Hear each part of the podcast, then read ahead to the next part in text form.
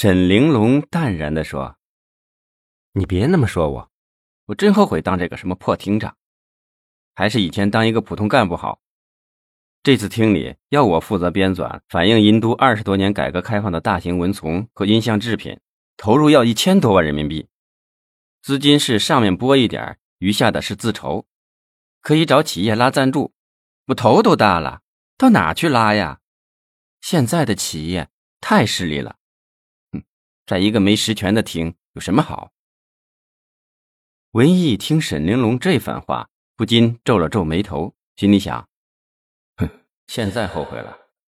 当初为了使他当上这个副厅长，他没少从中周旋，以致后来有人写信上老书记那告状，说他以权谋私。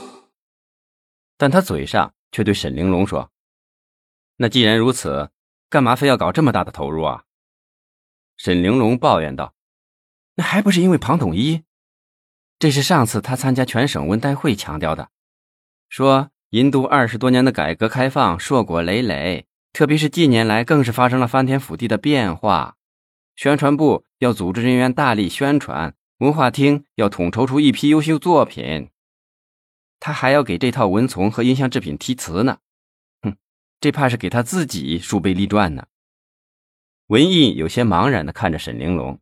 不知道说什么好，沈玲珑把头倚靠在文艺的怀里，轻声地说：“我负责这件事也很好的，总算能有机会做一件流传后人的大事。”文艺说：“只怕你做的这件事啊，不能流芳百世，却遗臭万年呐。没那么可怕吧？”“哼，反正这件事啊，你得慎重。”沈玲珑不解地望着文艺，半晌不吭声。过了一会儿，突然又问：“文艺，昨天下午你们南疆那个赫赫有名的天龙国际商贸城大老板费庆奇，突然找上门说愿意资助八百万人民币给我们，来一起搞好这套大型文丛和音像制品的发行工作。”文艺转过头，吃惊地望着沈玲珑：“你答应他了？”沈玲珑摇了摇头说：“没有，你以为我是一个见钱眼开的人吗？”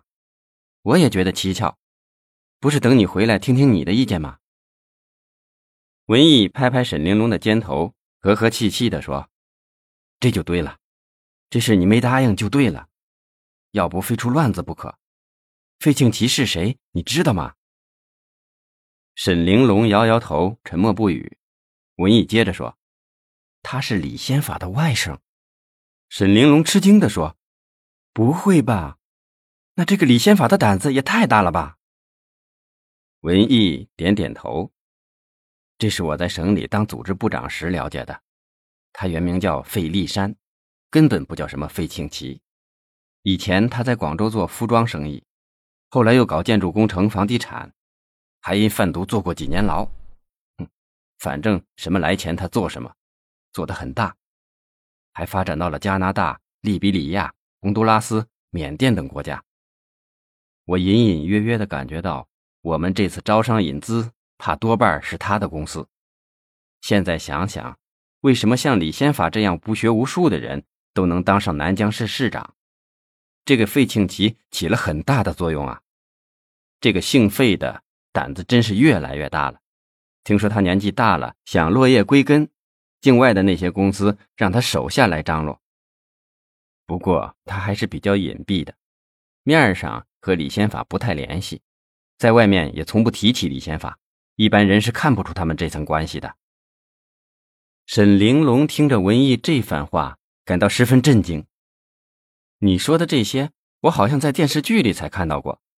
还好我没有答应费庆奇。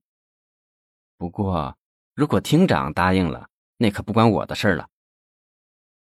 他们正说着，床头柜上的电话响了，两人都被吓了一跳。